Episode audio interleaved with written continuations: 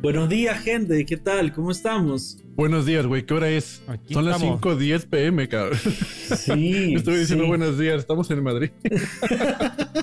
bueno, buenas tardes. Buenas tardes a todo el mundo que nos escucha en América Latina, todo el mundo. Bueno, buenos días a Maxito. Maxito sí está. Buenas tardes igual estamos, ¿eh? son la una. Son la una de la tarde, así que. Este güey tiene, los horarios, este tiene los horarios de medio ocho acá. Y eso es otra cosa. Hermano, usted necesita dormir urgente. Pero bueno, es un gustazo verlos hoy, como todos los sábados. Extrañando a Jorge, de hecho, que aún se encuentra en New York, preparando proyectos muy interesantes y confiamos en su expertise y en su barra para sacarlos adelante. Así que un abrazo enorme para él, contigo de la distancia, hermano. Y el día de hoy eh, presentamos un capítulo muy interesante, algo que he querido hacer hace mucho tiempo por la admiración que le tengo a esta persona, por su trayectoria y por su labor el día de hoy en la industria. Una persona muy querida, nos conocemos ya hace varios años. Fue incluso su manager, Cristian Basilio, que me dio mi primera oportunidad dentro de la industria. Con obras múltiplemente galardonadas, es uno de los escritores más importantes de música tropical y urbana en la actualidad. Su marca personal destaca por crear ingeniosas intersecciones entre la música tropical y la música urbana, razón por la cual hemos escuchado algunas de sus grandes canciones en legendarias voces como Marc Anthony, Américo, Grupo 5 y Los Ángeles Azules. Aún más destaca su labor en el, en el US Latin Urban Music Market, como una de las mentes maestras detrás de algunos hits urbanos más importantes de los últimos años, como Duele el Corazón de Enrique Iglesias con Wisin, Honeyboo de CNCO y Nati Natasha, Me Voy de Rombay, Llorando en un Ferrari de Anuel, No Me Acuerdo de Telly Lali, y definitivamente una de mis favoritas, una de las favoritas de Max también, mayores de Becky G y Bad Bunny. Por favor, chicos, un aplauso enorme para el señor Patrick Romantic. ¡Vamos! Buenísimo. Bienvenido, bienvenido. ¿Qué tal, Papi? ¿Cómo estás? Sí, buenos días en este lado del mundo. Estoy aquí. mira, tenía, tenía, que atinarle uno, tenía que atinarle a uno. Sí, exacto. A uno, por lo menos a uno le chutaste, José. Este, sí, buenos días, buenos días, chicos. Este, muy honrado y muy feliz de estar esta mañana con ustedes. Este, muy, muy aparte de eso, es, eh, muy feliz que, que haya gente que sí quiere informarse de, de la industria, de que sí entienda esto, cómo funciona esto. Y pues la información hoy en día en, la, en, esta época de la desinformación, la información cuesta mucho. Y eh, como es tan accesible, yo creo que hay que ser bien selectivos, pero bueno, muchas gracias por la invitación. Muy honrado de estar aquí, en verdad. Muy gracias por pensar en mí. No, muchas, muchas gracias a ti por darte el tiempo. Bueno, primero felicitarte, eh, estás de lanzamiento con Carrusel, así que eso está súper chévere. Felicitaciones por eso. Y también por el último placement con Paulina Rubio, no es mi culpa, tremendo tema. Así que muchas, muchas felicitaciones por ese lado.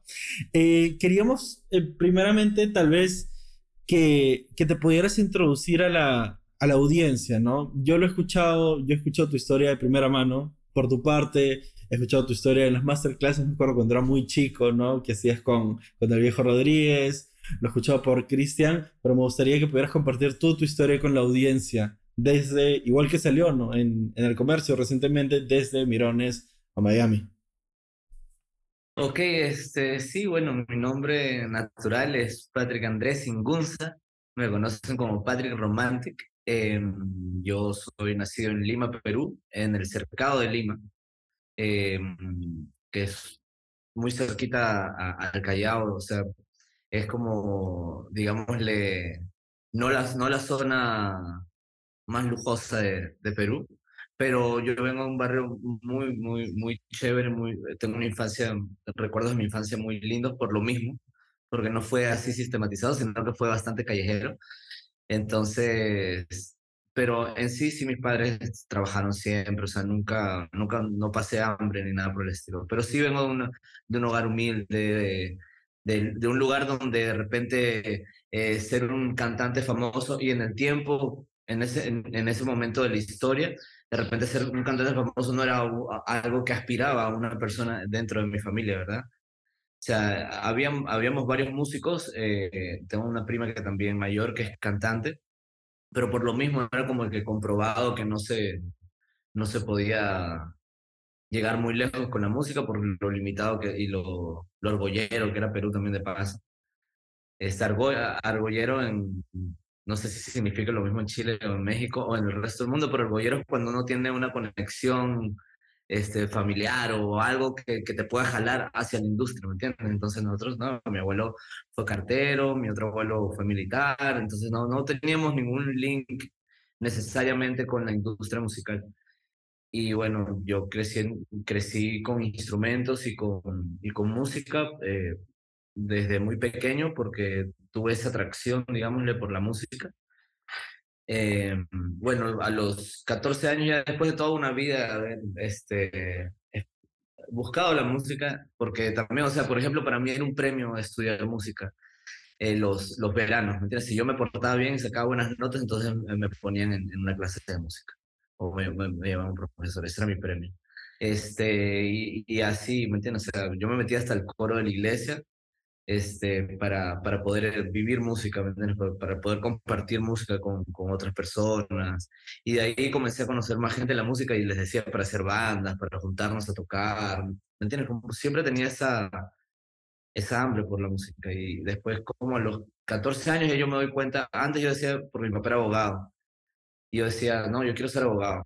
Todo así, todo, todo obviamente, muy aparte del hecho de que tocaba música todo el día, todos los días y toda mi vida giraba alrededor de ella.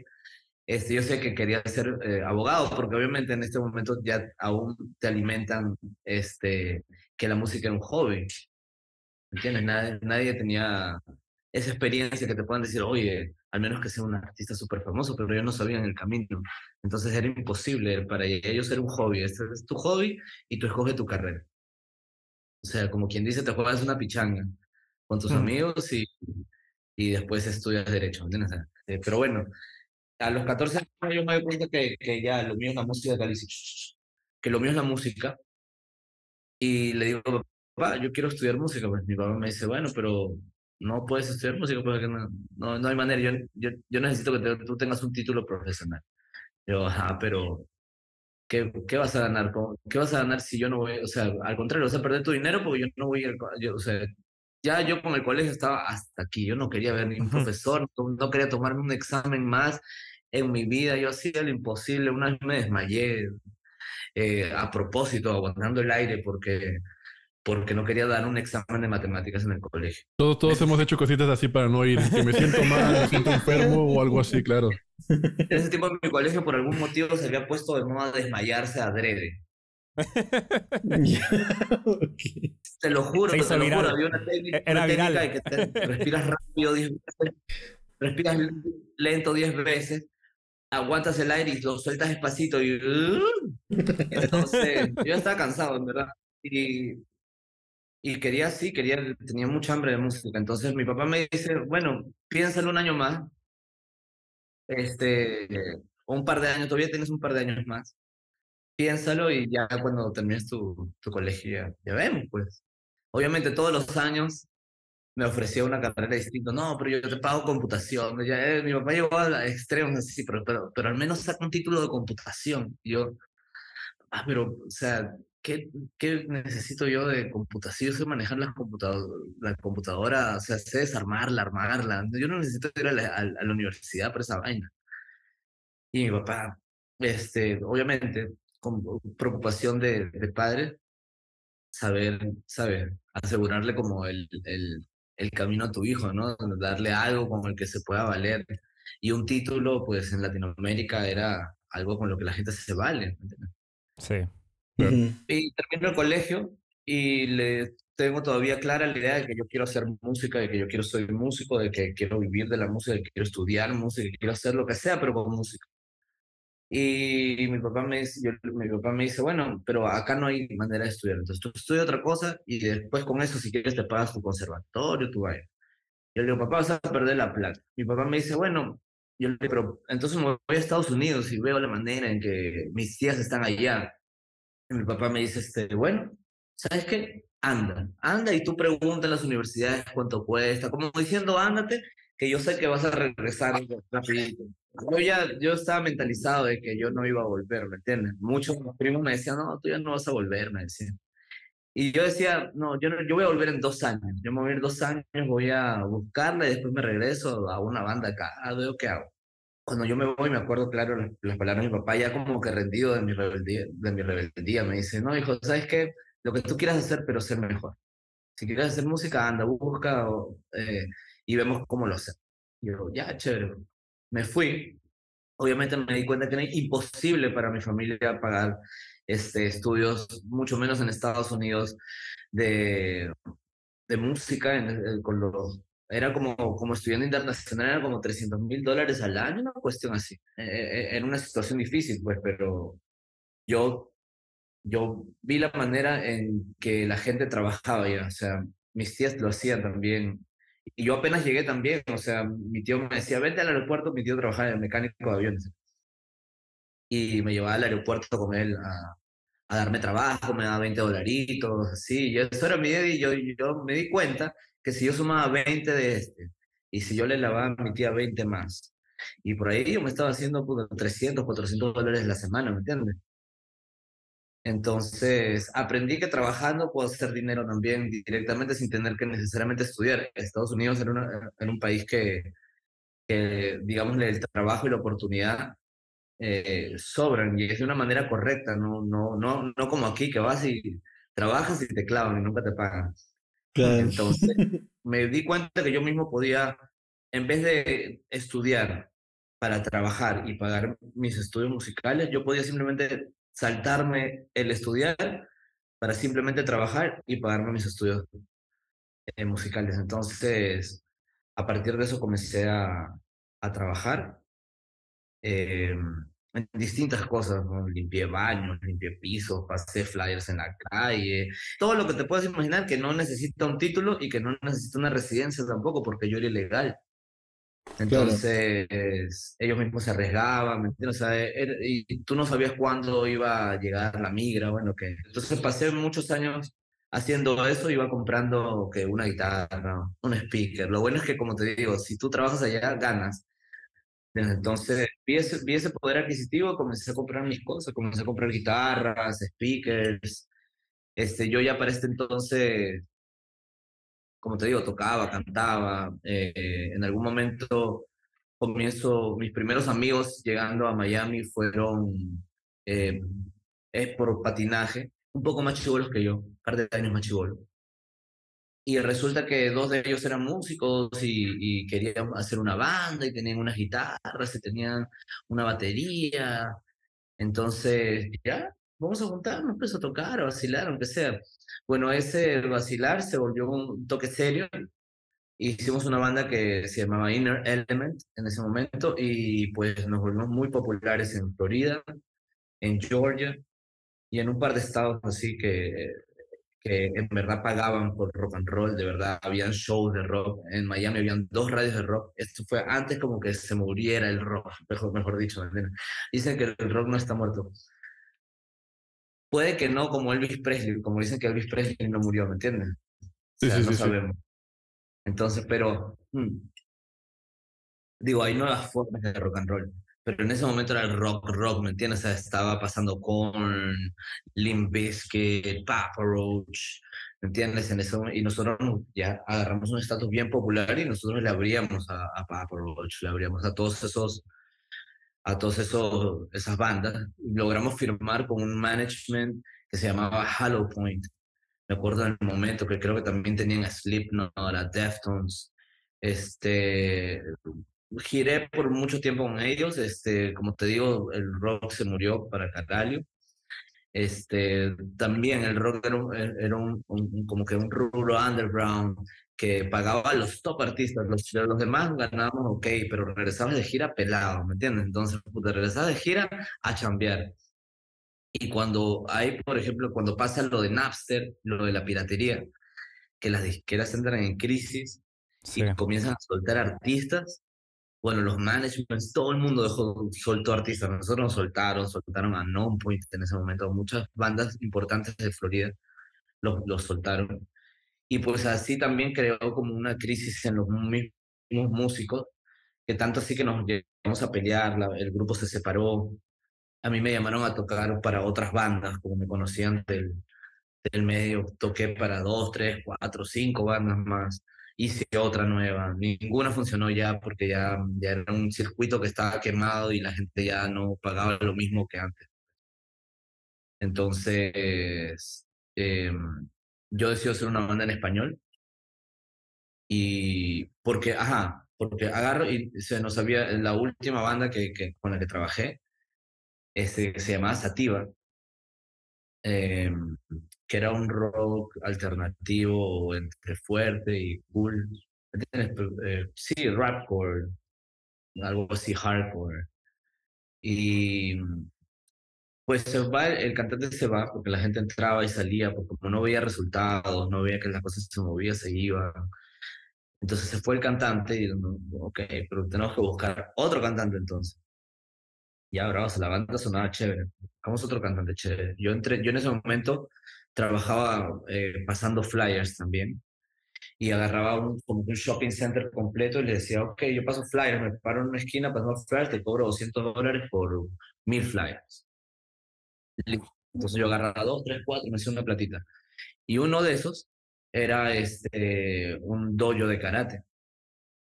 Y de pronto yo veo la oportunidad de, pues, no sé, me, decía, brother, yo siento que me falta disciplina. Yo siento que necesito aprender disciplina. Y justo le estaba pasando flyers al, al dojo este de karate. Eh, eh, el, doyo, el dueño del dojo era una de las cinco figuras más importantes del karate, creo que todavía está vivo, el señor Shoko Sato. Este, y su hijo Kenji Sato, que nos hicimos muy amigos, porque lo que pasa, yo le pasaba los flyers, siempre conversamos un ratito.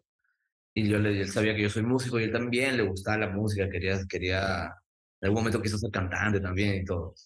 Entonces yo le digo, oye hermano, mira, ¿sabes qué? ¿Por qué no hacemos una cosa? Yo te paso los flyers gratis y tú me entregas me necesito bajar de peso, brother, me siento pesado, me siento, necesito activarme y, necesito crear disciplina porque yo siento que mi falta de disciplina por, por, por la misma depresión este, no me está dejando avanzar y me tiene estancado en esta vaina. Y ya me dijo, ya chévere, yo, tú, no, tú me pasas los flyers y yo te entreno. Entonces yo llegaba antes de pasar los flyers a las seis y media de la mañana a entrenar con Kelly y después entrenaba y después me paraba cuatro horas más en la calle a pasar flyers, ¿ya?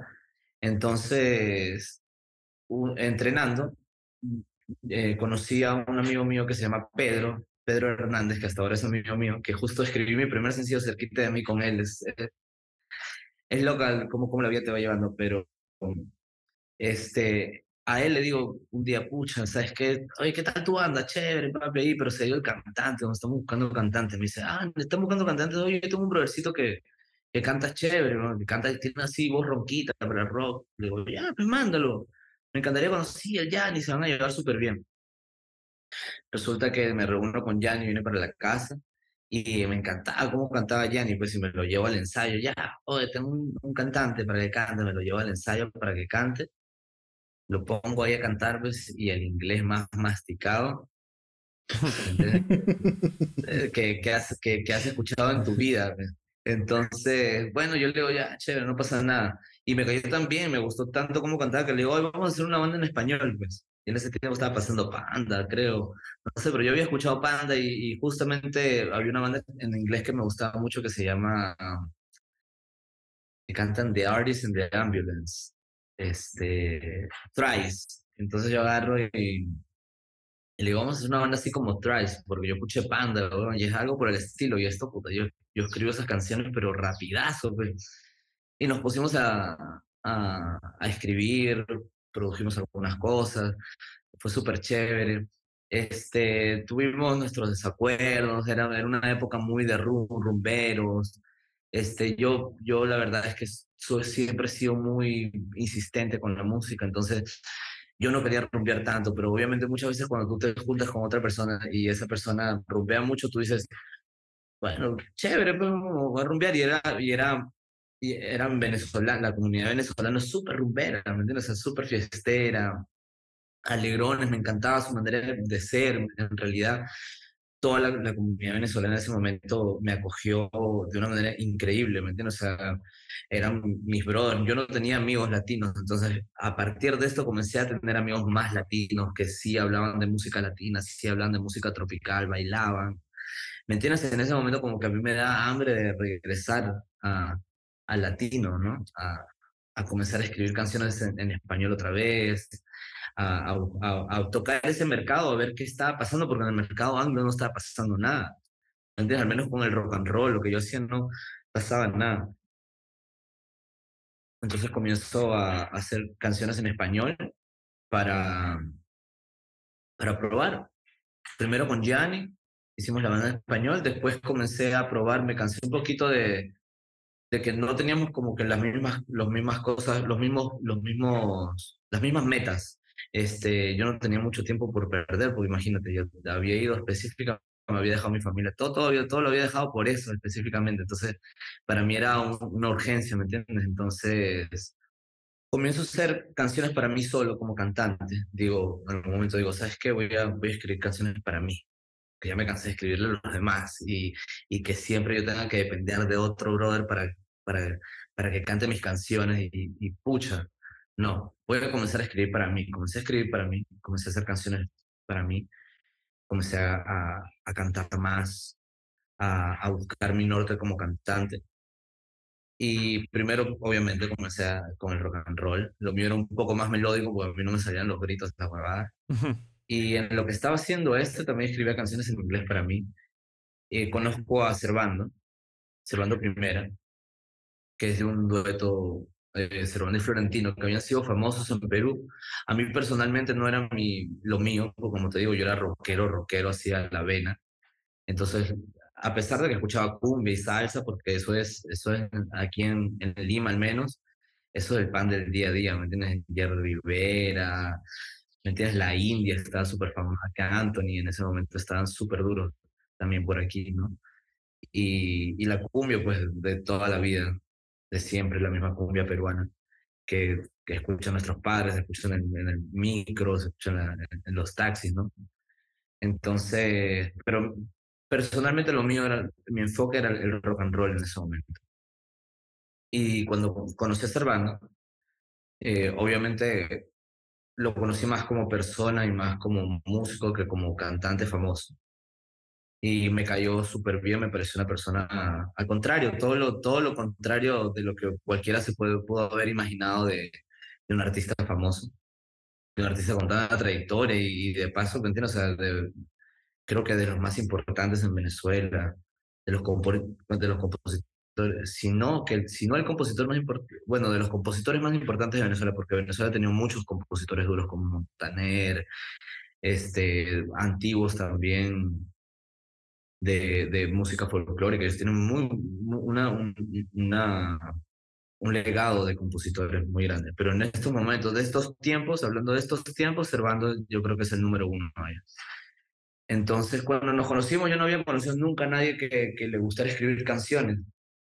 ¿Me entiendes? o sea, con, con la pasión que, que yo tenía ya para este momento, ¿me entiendes?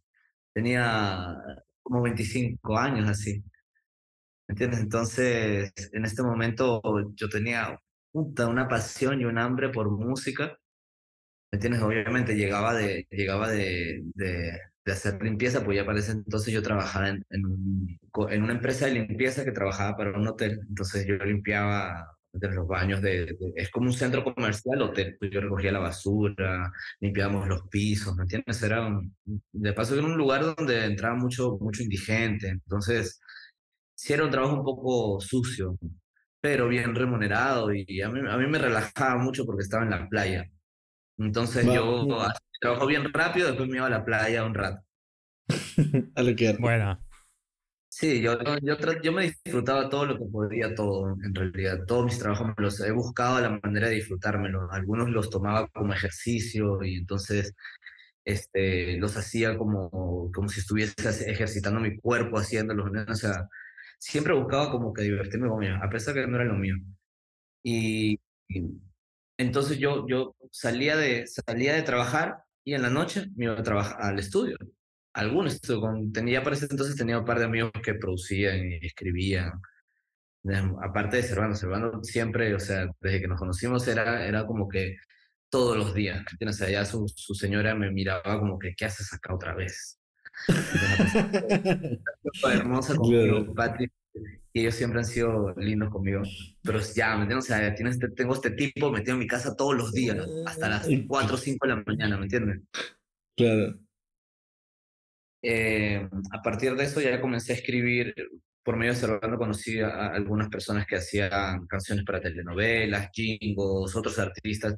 Ya en este momento comencé a producir también, aprendí con él, porque él tenía Pro Tools, ¿me entiendes? Entonces ya, ah, Pro Tools, porque yo antes tenía Adobe Audition o Sony, había de Sony, Adobe Audition, ¿te acuerdas Adobe Audition? Tenía Adobe Audition en mi computadora, era lo único que me dejaba instalar. Entonces ya conservando comencé a practicar Pro Tools, entonces vi la manera de, que buscar una tarjeta para instalarla en mi computadora y con eso poder tener Pro Tools en mi, en mi computadora, que era lo mismo que nada porque me abrían tres tracks. Sí, o sea, era como que me da ganas de matarme. O sea, me tomaba cuatro horas y se me borraba. O sea, no, no, era, era un, todo un lío Pro Tools en ese momento. Y pues a partir de esto comencé a producir porque no tenía quien me produjera, quien me grabara, quien nada. Entonces me compré mi microfonito.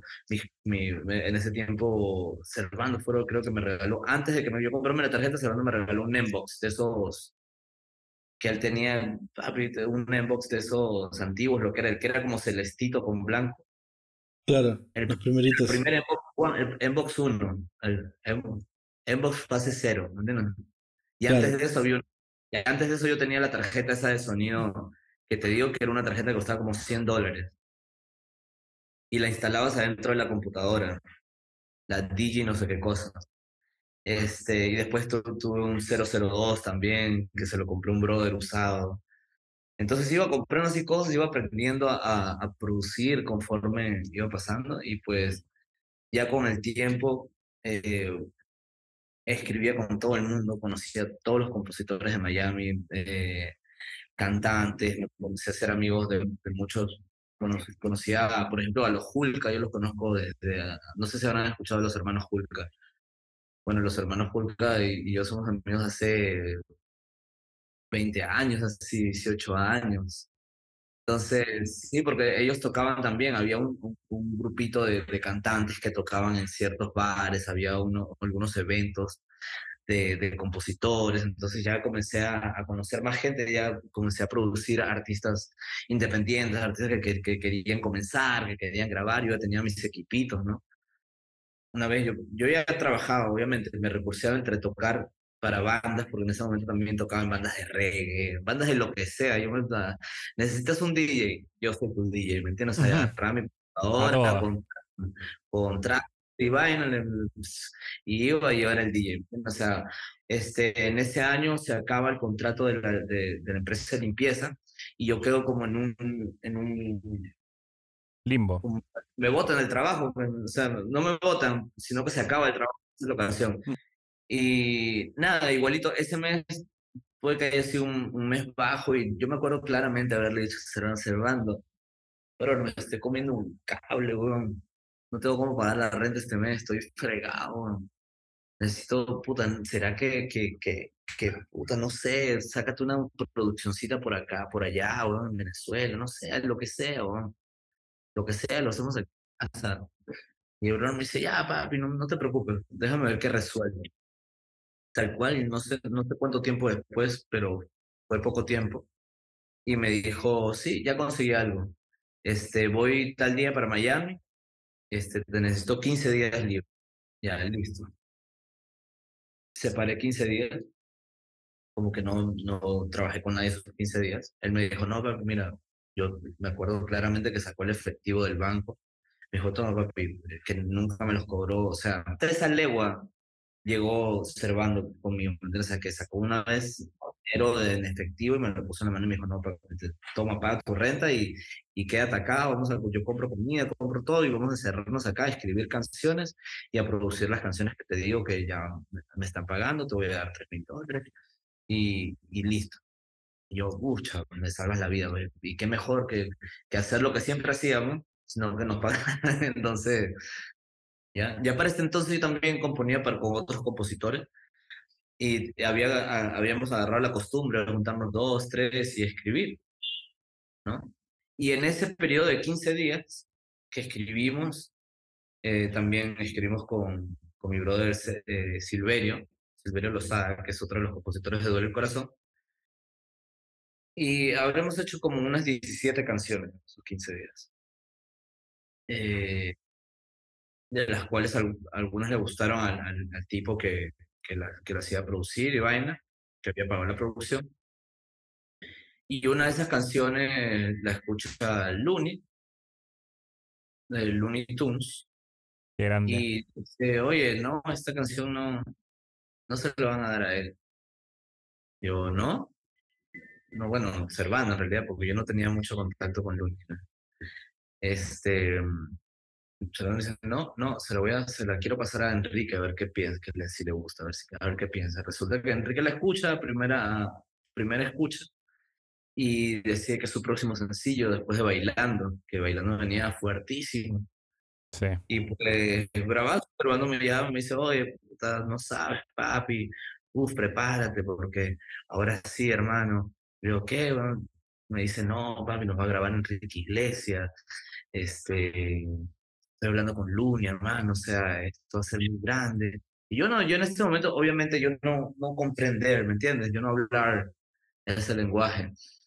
¿entiendes? Porque yo no sabía cuánto se ganaba con una composición, yo no sabía nada de esto, ¿me entiendes? O sea, esto es nuevo, ¿me entiendes? Yo vengo escribiendo canciones, si yo hubiese sabido esto, ¿me entiendes? De repente, de repente mi éxito hubiese sido más rápido porque no, no sabía, ¿me entiendes? O sea, yo me hubiese enfocado más en componer, ¿me entiendes? Hubiese dicho, oye, ah, es acá, la el jueguito es acá, ah, escucha, yo tengo 11 años, digo.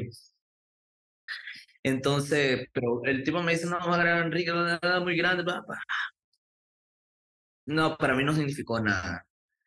Eh, yo seguía escribiendo, me acuerdo que en ese momento escribía mucho con Rec 808, que, que hizo Calma, de Pedro Capó, con Farruko, ha hecho varias canciones de Camilo, se ganó dos Grammys con calma.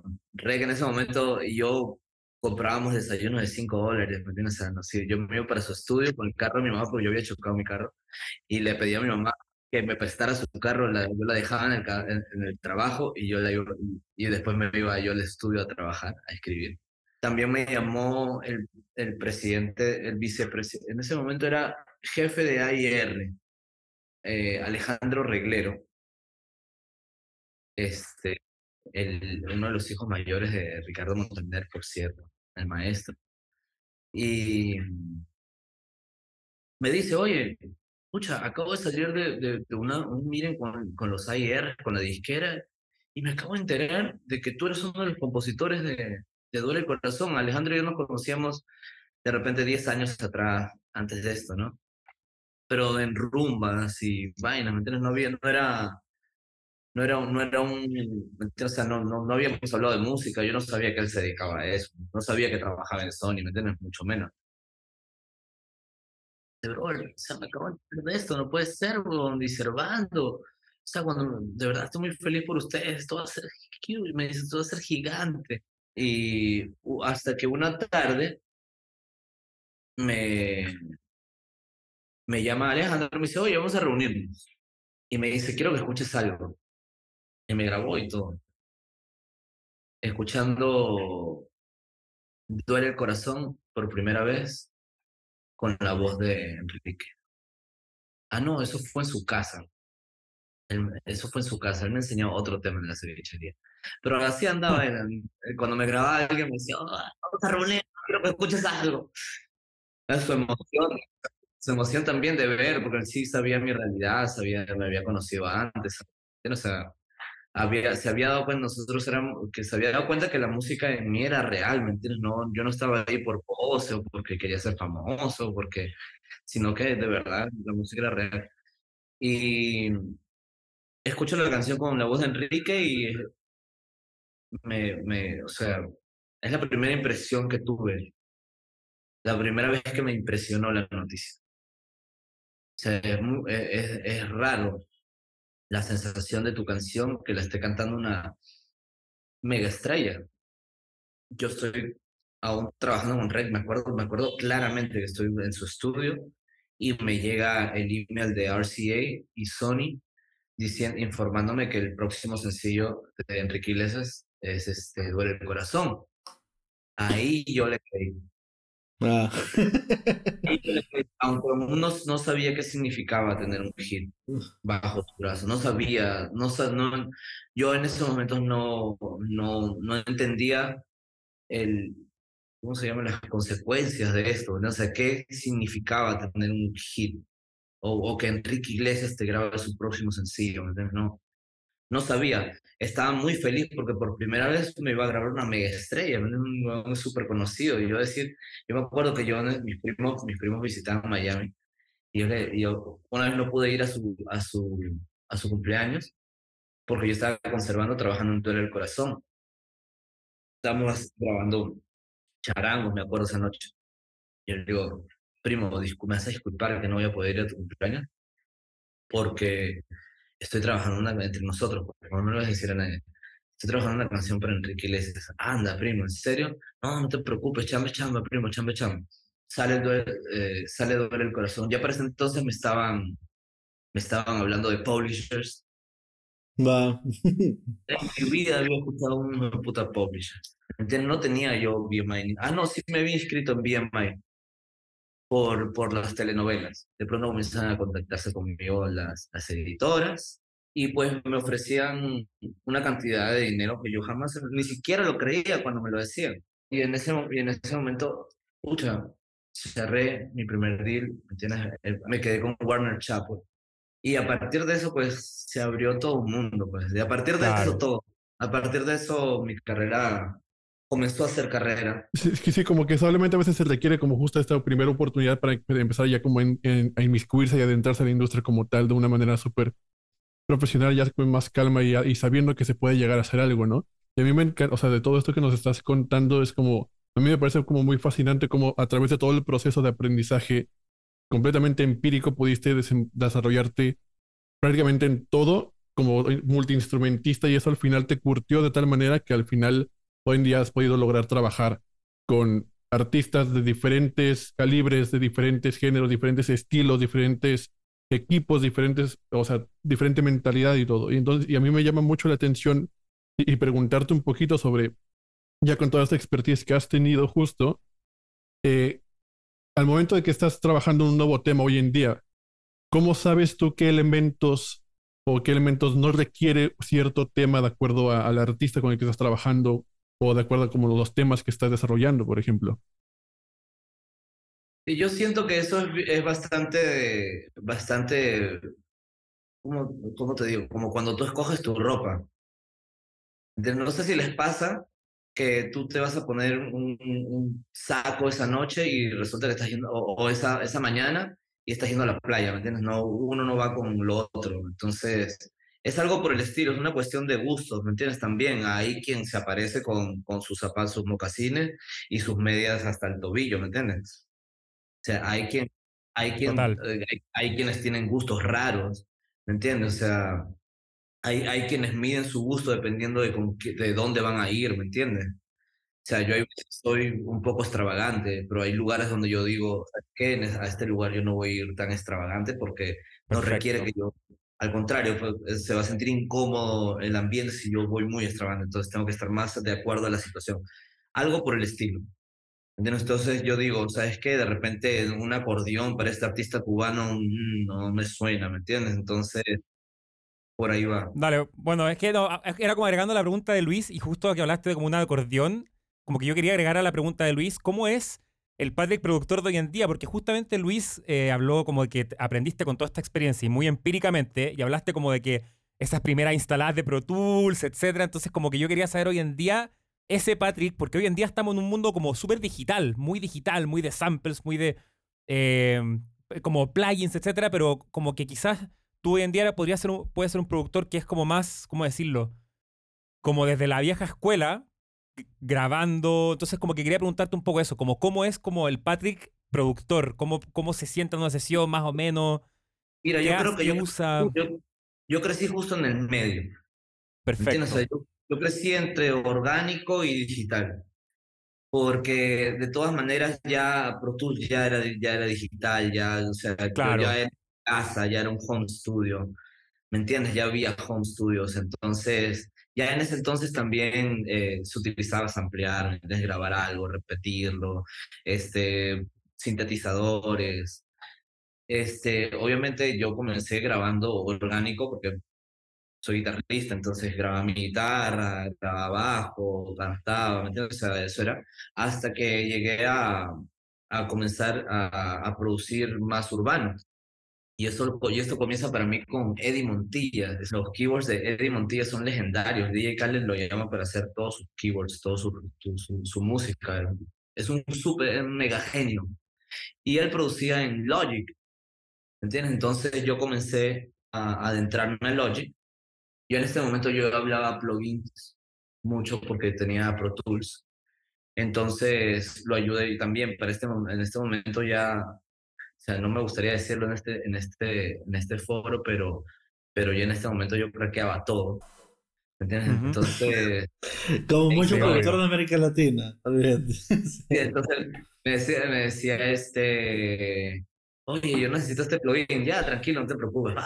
Se lo, se instalaba, yo, yo le preparaba la computadora. Me comenzó a dar trabajitos así como de, de ingeniero. Entonces yo lo grababa, yo le, le editaba, cuantizaba, todas esas vainas en, Logic y con él aprendí Logic. Él me- él- su primer consejo fue para urbano, Logic, para pop, para pop, Logic. Entonces me comencé a o sea, no se diga más, ¿me entiendes? O sea, comencé a producir en Logic todo, todo. Entonces yo, yo secuenciaba todo en Logic y después pasaba a Pro Tools y grababa la voz. Ese era el procedimiento que hasta ahora utilizo. Ya hoy en día, mira, no necesariamente soy el que, el que está en la máquina, eh, más bien eh, como por tantos años de haber estado sentado, mi espalda no resiste mucho, me canso rápido. Entonces ya no, ya no necesariamente estoy todo el tiempo, aunque produzco, yo me siento, hay veces, el otro día por, llego a Miami y yo tengo un, ¿cómo se llama?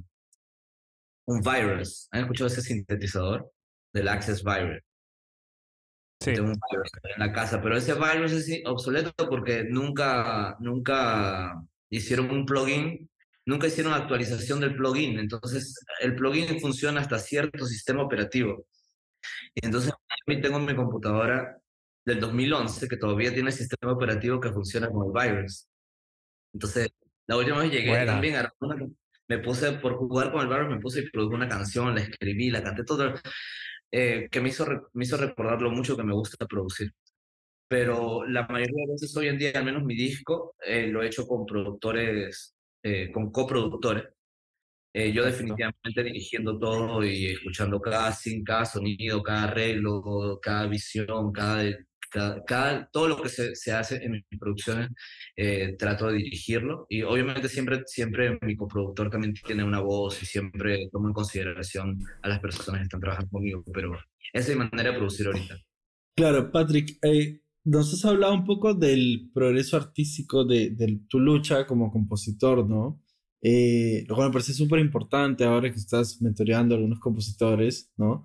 Sabemos, y de que la constancia en sí, al parecer, sea en lo que, en lo que hagas, especialmente en la parte de composición, es fundamental como factor para llegar a esto. Em, una cosa tal vez que sería muy importante que, que, que pudieras compartir, que lo hablábamos el otro día, creo, ¿no? Es un poco de cómo llevar las relaciones profesionales y amicales dentro de la industria de manera ordenada y productiva y cómo, como decíamos en inglés, ¿no? How to spot the shark, ¿no? O sea, uno llega a este negocio y hay gente que, bueno, lleva harto kilometraje antes que uno, ¿no?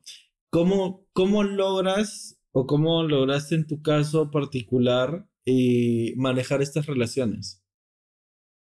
Mira, personalmente yo siento que una cosa es una, una relación amical. Obviamente yo no, yo personalmente yo siento que la música es, es, es, es de buena, es de energía, ¿sabes? Y si hay una, hay alguna tensión entre los músicos, entre, los compositores, entre el productor, no va a haber, un, no va a haber una buena energía y va a ser, va a ser bien costoso y bien difícil que algo 100%. bueno salga. ¿Ya? Pero no, si, obviamente, o sea, para mí es, es primordial que yo me lleve bien con, con las personas con las que estoy trabajando. Primordial. ¿Ya? Por otro lado, el negocio es el negocio. Y la, la, el trabajo es el trabajo. La responsabilidad son las responsabilidades. La hora es la hora. ¿me entiendes? O sea, eso, ese tipo de cosas para mí son importantes y hablan también del respeto de, que tiene el otro profesional por ti. Ujú. ¿Me entiendes? Entonces, ¿qué quiere decir? Que, que tú puedes ser mi amigo todo lo que tú quieras, pero tú no puedes llegar una hora tarde a la sesión. ¿Me entiendes? Porque a- ahí primero me estás demostrando que no eres mi amigo, porque no me respetas. Ujú. Segundo, te vale mierda todo lo que yo he trabajado toda mi vida y todo lo que yo sé, eh, te vale mierda mi tiempo. Y eso para mí es, es, es un, un deal breaker. Claro. Entonces, yo siento que, que el respeto, tanto por la amistad como por el trabajo, aunque son dos cosas distintas, el respeto debería prevalecer Claro. de los dos Claro. lados. Lo mismo entendería también cuando, cuando uno entra a una sesión, digamos, con una figura más grande, o bueno, ya en tu caso, me imagino cuando jóvenes compositores entran a una sesión contigo, ¿no? Que hay, entendería, ¿no? Creemos nosotros desde afuera, digámosle, que hay alguien que lidera de una manera u otra la sesión, ¿no? Eso es Sí. por jerarquía, por en base a para No, quién yo- se la...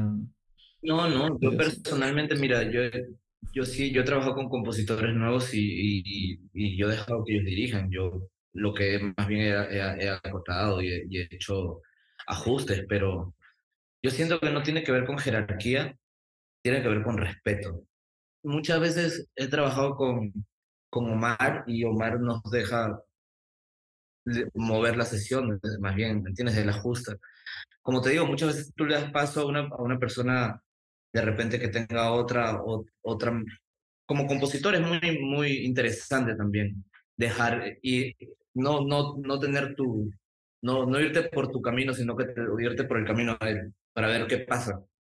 ¿Me entiendes? O sea, para ver si de repente es otra manera. De repente po- podría haber sido mi camino también, pero esa es otra manera. Y, y si todos los días escribes canciones, es como que un poco menos, menos comprometido, ¿me entiendes? Que, que, que tú digas, no, yo tengo que liderar, Claro. esa", sino que, uf, Aparte que es poco saludable, ¿no? Es poco saludable también como para, como para las sesiones y todo, porque como bien dices tú, cuando uno colabora con gente, con otros productores, siempre la otra persona tiene cualidades que uno no tiene y que ayudan a que la Totalmente. canción, la producción crezca. Entonces, creo que es como Totalmente. algo... Sí.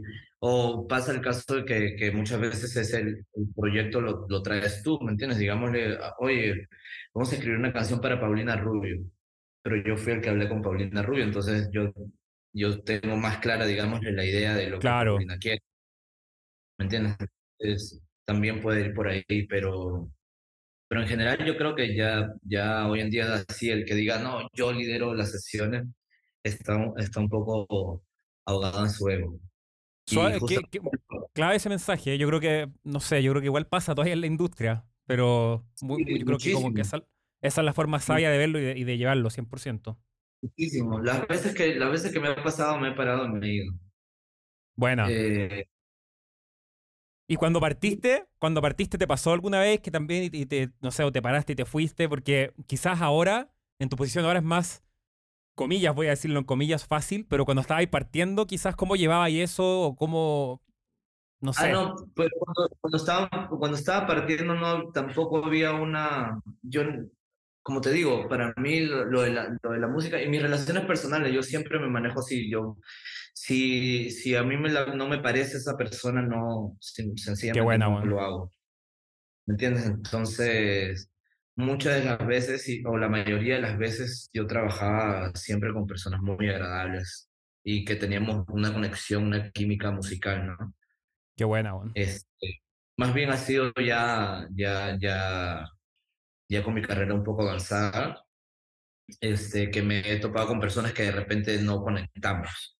A pesar de que Perfecto. son grandes compositores, Sí. grandes productores, sencillamente no, no pensamos igual, no, no, no nos sentimos igual, de repente, ¿me entiendes? De repente a, a- a él no le gusta mi estilo, a mí no me gusta el estilo de él, y sencillamente no, o sea, cuando yo veo, como te digo, cuando yo veo que una persona es demasiado yoísta y es como yo quiero, eh, es el momento de partir para mí. Va, perfecto. Tal vez otra cosa pasando, digamos, a, a- a otro pilar. eh, una de las cosas que yo admiraba o que admiro mucho de ti es que lograste integrar algo que tal vez está para todos los peruanos enfrente de nosotros todos los días, ¿ok? Que muchos no lo aceptan como parte de ser peruano, ¿no? Pero que ha sido un factor eh, creo que ha sido el factor diferencial, ¿no? Que podemos poder ver en tus obras, sea Honeywood, sea Mayores, sea Me Voy de Rombay, sea esto último que, eh, que estás haciendo también, ¿no? Como solista, o sea, ¿cómo, o sea, qué es exactamente la cumbia para Patrick Romantic como compositor, trabajando ya, haciéndole, ¿no? Eh, y cómo integra Patrick Romantic la cumbia al urbano. O sea, ¿cuál es la fórmula secreta? Vamos a llamarle así. Pero mira, yo siento que tal vez esté errado, tal vez lo, lo, lo sienta yo por, por mi posición, por donde nací, por lo que vivo día a día, tal vez sea mi percepción. Pero yo siento que la cumbia e- es el género latino eh, número uno. Siento que la cumbia, la cumbia es, es la, el género que primero es más fusionable de todos, ¿entiendes? Eh, de todos, el más bailable, bailable y fusionable. Este, Entiendes? Pasó con el merengue, pero el paso del merengue ahorita le queda lento al tu, pa, tu, pa, tu, pa, tu, pa. El merengue es y en ese, en ese eh, mira cuándo se pegó, cuando convergieron el, el, el merengue con la música electrónica, con lo que estaba pasando en ese momento. Este, Proyecto 1, eh, hasta Treo, ¿me entiendes? O sea, todo era merengue, me- merengue club. Eh, ¿ok? Pero la cumbia, desde mucho antes de que pasara eso, ¿me entiendes? Ya venía fusionando, ya había tecnocumbia. ¿Entiendes? Estaba Selena Quintanilla. ¿Entiendes? Ya desde ese entonces, ya nosotros, ya la cumbia, y hablo de nosotros porque me siento muy parte de la cumbia. Este, ya era, ya era un género, ya era un género, ya era el género más adaptable de la industria latina. Entonces, volviendo al 2023, eh, la cumbia eh, se fusiona con el, el con, con lo que está pasando hoy en día a nivel rítmico perfectamente. Número uno. Número dos, es muy sencillo de bailar, muy digerible. Número tres, es parte de la cultura casi que de toda América.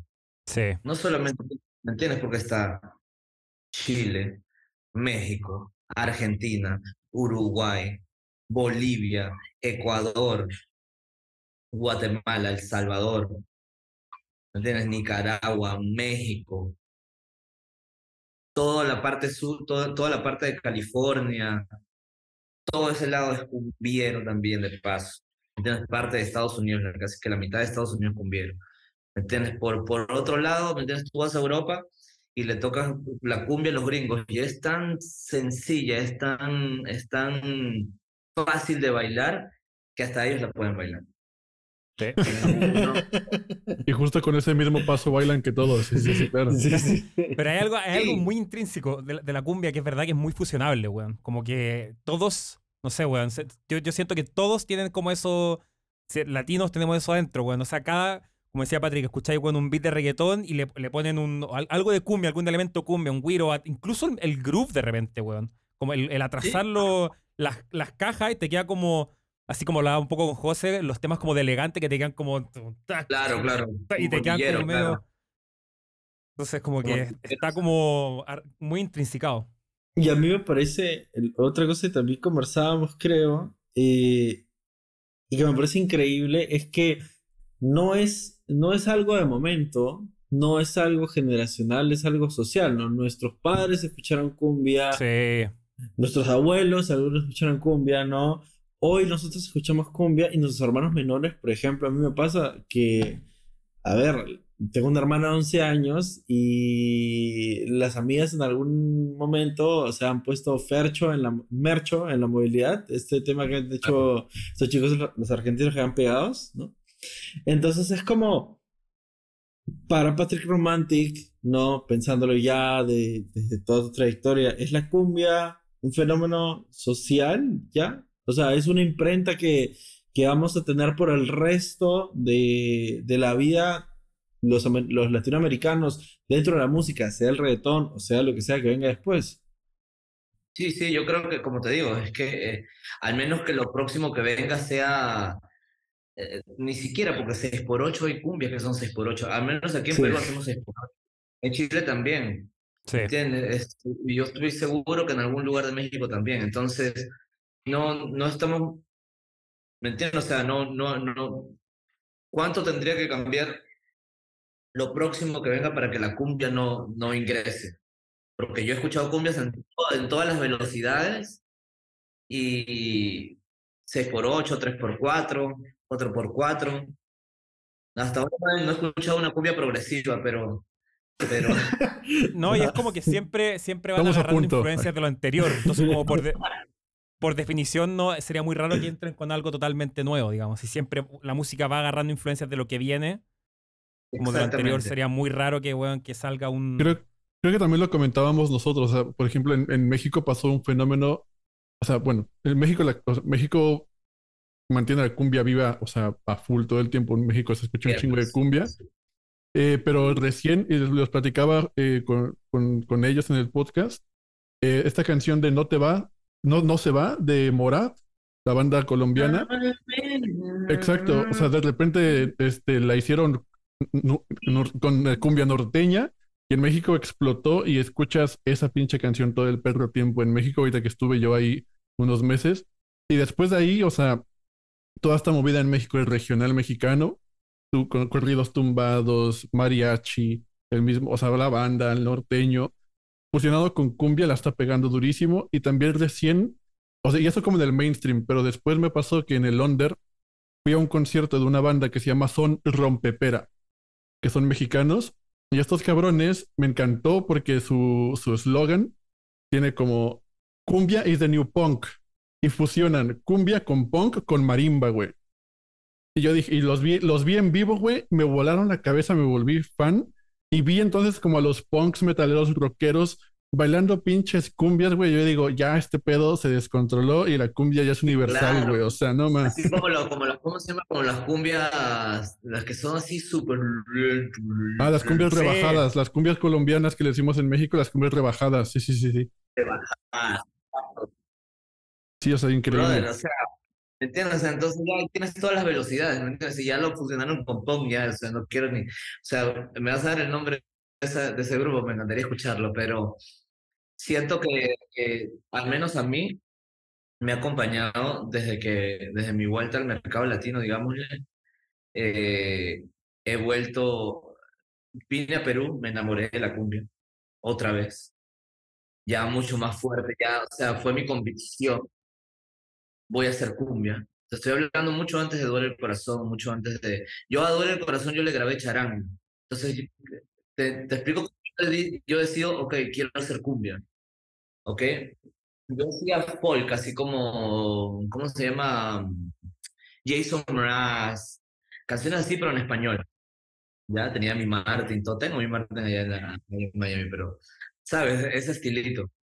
Bien folky, de engocho, con un poquito de reggae. Y me regalan un ukulele.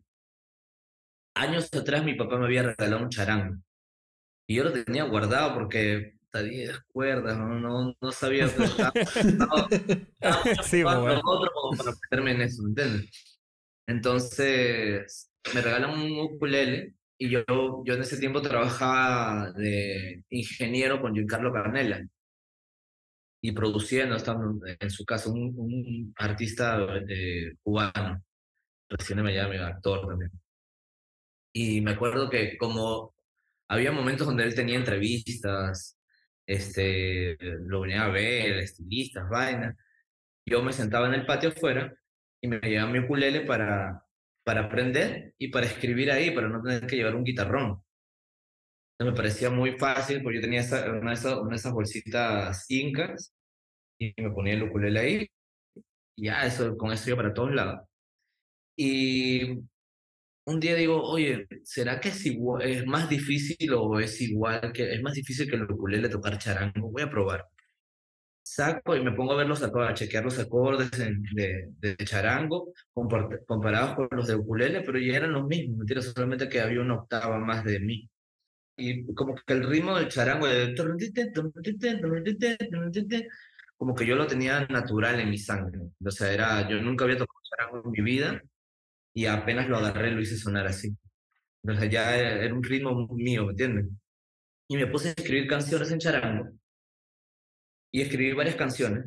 Dentro de esto estaba cerquita de mí, estaba este, otra, hay una canción que se llama Un Millón que va a salir en mi nuevo, disco que también escribí en ese tiempo, con el charango, cuando recién comencé a agarrar el charango.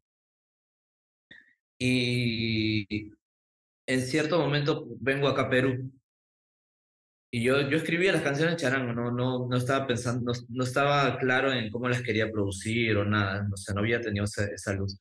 Entonces vengo, vengo a, a, Lima a ver a mi papá y pues obviamente en el boom de la cumbia aquí en Perú también, o sea, cumbia, cumbia multiestrato, eso era lo nuevo en Perú, pues, que los, que los pitucos, no sé cómo se llaman, que los, los fresas. Sí, pitucos, también le decimos en Chile, pitucos, sí. y, y, pituco en Chile y fresa en México, así que. Va. Le diste a todo. Le diste a todo. Entonces, eh, ya tengo experiencia, eh, ¿cómo se llama? Hablando con gente así de, Entonces, em, yo le digo, yo llego acá a Perú y está, los pitucos están escuchando cumbia, pues, y digo, oh, wow, o sea, ¿desde cuándo pasa esto? Qué bien, qué bien. Ibas a una discoteca y tocaban Hermanos JP en Grupo 5, que son grupos acá como Américo en Chile. Como digamos Los Ángeles, como que vas a una discoteca y escuchabas Los Ángeles, que hoy en día sí se da. Pero digamos en ese tiempo donde, donde el reggaetón estaba comenzando a, pedalear y había mucha música electrónica en la, rumba, este, tú llevas a una discoteca y que tocaran cumbia o que, o que tocaran Los Ángeles Azules, eh, era como que qué raro, pero qué rico, pues a mí sí me gustaba. Entonces, escribiendo en la casa de mi papá una noche, me viene la idea de, ¿y por qué no produzco estas canciones en cumbia? Por el paso del, del charango.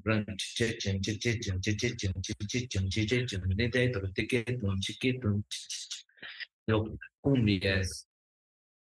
Vamos a hacer cumbia y me pongo a, a, hacer mis canciones entre cumbia y, o sea, ya, yo, sal, yo ya cuando yo salí, regresé a Miami de, esa vez que vine a Perú, regresé enamorado de la cumbia. Esto es lo mío. Me parece divertido, me siento también, ¿sabes qué? Una de las cosas que más me retraían, que no me gustaban de, de tocar baladas o tocar así canciones folk, era que me aburría. De verdad, a mí me aburría sentarme en un escenario con mi guitarra y, cantar. Me parecía aburrido. No, mi personalidad, bueno, José, José me conoce, pero soy súper hiperactivo. entonces, entonces, es difícil seguirle el paso. yo con una guitarra, cantar con el micrófono, lo hice muchas veces, por eso sé que no me gusta. Lo hice muchas veces porque yo me recurseaba así, pero yo cantar restaurantes, en cuestión, todo ese tipo de cosas. Este, no me gustaba para nada, para nada, era difícil mantener la atención. De paso que me desesperaba, que pucha, a pesar de que yo estaba ahí sufriendo, mantener la atención con una guitarra y una voz, bien difícil, especialmente en un restaurante, una cuestión me frustraba mucho.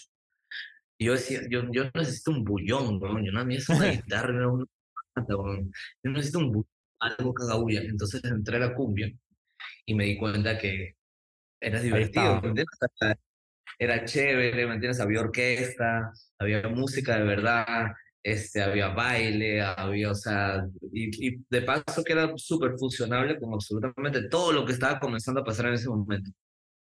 Yo, yo, yo te quería preguntar, hablando como, claro, hablamos de cumbia, eh, Patrick habla de cumbia como un poco influencias tuyas, pero yo estaba escuchando, escuché mucho la playlist que nos hizo José, que está en Spotify con todas tus canciones, y no solo creo que la parte rítmica está increíblemente bien lograda y me encanta. De hecho, lo hemos hablado en otros capítulos del podcast de mayores, como un reference track, etc. Pero creo también que están muy bien escritas desde un punto de vista armónico y melódico. Y creo que hoy en día también eso se está dejando mucho de lado, que está mal. O sea, muchos compositores, como compositores, productores, artistas, hacen una canción y, así a lo que salga y sin estructura, sin nada. Entonces te quería preguntar un poco como, cómo lo hace Patrick para que tus canciones no solamente están muy bien escritas en cuanto a letra, porque también tienen esos hooks eh, líricos, pero también en parte, yo siento en parte armónica y melódica, o sea, como que las melodías y los acordes van haciendo mucho sentido en esta la intro, precoro, coro, la, la melodía del coro, no sé, tiene un pitch más alto que la intro, la estructura rítmica hace más sentido. Una estructura melódica, sí. Exacto, entonces te quería preguntar si, ah, o quizás tú como que haces todo eso en forma más consciente, inconsciente, o cómo lo haces, quizás es un consejo para todos los cantautores que nos Mira, escuchan. Yo siento que, yo siento que, que todos los tiempos han tenido modas, ¿ya? A todas las generaciones musicales, todos los, todas las décadas musicales han tenido modas, ¿ya?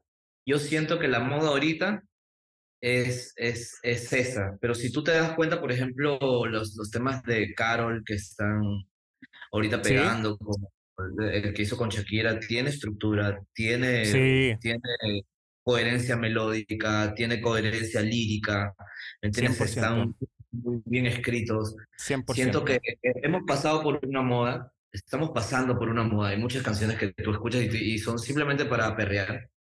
No tienen sentido, tienen ciertas cosas que son hooky, que también, o sea, yo digo, no, es otro tipo de canción, no es no necesariamente, yo más es más de baile, no, no, no es tan comprometida en la letra, ¿me entiendes? O sea, dice ciertas cosas que, que simplemente son hooky y también, o sea, el lenguaje es generacional. Entonces, adaptarse al lenguaje de hoy en día también es una meta para todos los compositores como yo, que venimos eh, escribiendo canciones desde otra época a ahorita. O sea, cómo prevalecemos. Pero, pero algo que sí tengo eh, tengo que decir a favor de los compositores que escribimos canciones, que de repente no se dio componer una canción eh, solo eh, eh, produciendo o, o, improvisando algo en el micrófono, sino que agarramos una guitarra, o sea, tuvimos esa experiencia de, físicamente escribir una canción de verdad, ¿me entiendes? hablar un concepto. Exactamente. ¿Me entiendes? O sea, hay, hay compositores que van, abren el micrófono y dicen tres vainas y eso se pega. También. ¿Me entiendes? Ha pasado y, va, y, y, siempre pasa, pero siento que, que, que, es algo no permanente cuando es de esa manera. Claro. ¿Me explico? Es como la excepción de la regla. Exactamente. Entonces, está, es, estás jugando una lotería eh, sí. que juega eh, todos los millones de personas que existen en este planeta. Entonces, si te Totalmente la sacas... de acuerdo. Sí, y, y, yo voy a ti, ¿me entiendes? Pero Totalmente siento que es más un compositor. Y se está, y se, se está notando porque las canciones que sí pegan, las canciones que sí se quedan, hay canciones tem temporales que suenan dos meses, tres meses, duro, duro, duro, duro, TikTok, TikTok, TikTok, TikTok, TikTok, TikTok, un tres meses y después sale otra y adiós un mes. ¿Entiendes? Esas son la, la eso, eso es la moda, eso es una, una canción que se pone de moda de pronto. No es un hit, no es lo que yo conozco como un hit. Un hit es una canción que va, le vas a cantar a tu hija. Perdura. O, ¿me entiendes? Exacto, y perdura en el tiempo. Y va exacto. ¿Me entiendes? Que a pesar que Mayores, por ejemplo, sea una canción que para cuando salió, obviamente el lenguaje era demasiado moderno. ¿Me entiendes? La gente se quejaba de por qué decíamos esas cosas, por qué había doble sentido. En ese momento los dobles sentidos no eran tan populares en la, claro. en mundo comercial, ¿no? Entonces, que eso, eso, el rey de los dobles sentidos, Servando Primera, ese brother tenía todos los dobles sentidos habidos y por haber. ¿Me entiendes? Entonces la gente se quejaba de por qué, por, o sea, ¿qué, esto, qué es esto, qué, qué, qué aberración, ¿entiendes? Pero tiene una dinámica, tiene un concepto, tiene una, una dinámica melódica Sí, eso te iba a decir, 100%. Armónicamente, armónicamente tiene sentido. 100%. Siento que eso, esos factores que de repente no se toman en cuenta hoy en día, esos factores hacen que la música prevalezca y que no solamente se quede en el momento, en el TikTok, en la, en la, en la, en la frasecita pequeñita, de, de, porque la canción es completa, pero lo único que se sabe la gente es el TikTok. Sí. De acuerdo 100%. Es el precoro se nota que es precoro. Sí, y el coro se nota que es coro. Y... Porque no hay, no hay, o sea, no hay, no hay canción, no es, no es Exacto, exacto. Son muchas frases puestas juntas y eso no, no de acuerdo. Es la lotería que dijiste tú. Exactamente. Entonces, una frase se vuelve famosa en TikTok. Dura tres meses. Pero. Está bien, le puede, te puede dar visibilidad, pero después de eso, ¿qué haces si no escribes canciones? Buenísimo. Patrick, eh, para ir cerrando un poco el capítulo, darle un poco de, closure, por así decirlo, a esta linda conversación, eh, quisiera por favor primero, agradecerte, ¿no? Por todo el tiempo que nos has dado, eh, agradecerte por lo que estás haciendo también con muchos artistas eh, y compositores en el Perú, ¿no? Eh, quiero dejar este espacio para que puedas compartir tus redes, si hay algún lugar donde la gente te puede contactar, te puede escribir, para que compartas tus nuevos proyectos. Sé que hay una otra cosita corriendo, así que, bueno, el espacio es tuyo, hermano. Muchas gracias, primero, muchas, como les decía, muchas gracias, muy honrado que hayan pensado en mí, este, personas estudiosas, eh, que de verdad les interesa la música, eh, que de verdad les interesa de, de repente informar o, o, darle una idea más clara a, a las personas que, que, nos puedan escuchar. Muchas gracias. Eh, pues me pueden buscar en arroba Patrick Romantic en absolutamente todo, Twitter, Facebook, YouTube, lo que necesiten de mí, pues me pueden escribir a, esas mismas plataformas. Siento que, que, hay mucho por hacer en la música, hay mucho por, por rescatar, hay mucho por, por revivir, porque yo siento que obviamente todas estas olas de nueva tecnología y nuevos, nuevas adaptaciones está haciendo que, que los que estamos acostumbrados de repente a la, a la guitarra y el, y el Pro Tools no sepamos muy bien hacer pero eso es como todo programa que hemos utilizado como Logic, como Pro Tools. O sea, la primera no me sale, la segunda no me sale, la tercera lo tengo bien agarrado edición y le hago la promo yo solo, ¿me entiendes? Yo creo que es una, una cuestión de, de, adaptarse y una cuestión temporal a que sigan saliendo nuevas canciones. Sí las hay, sí hay canciones buenas. Pongo como por ejemplo la última de, de, de Carol con Shakira que me encanta me encanta el hook, me encanta el lenguaje que se está utilizando. Este, mucha suerte para todos, que Dios los bendiga, que les siga dando mucha música, que les siga dando fuerzas para que sigan en esta industria y que pues cada, cada vez estos esteros se organicen mejor y, y, pues mucha vida para ustedes y para, y para su público. Muchísimas gracias, Patrick. Tremendo. Chao.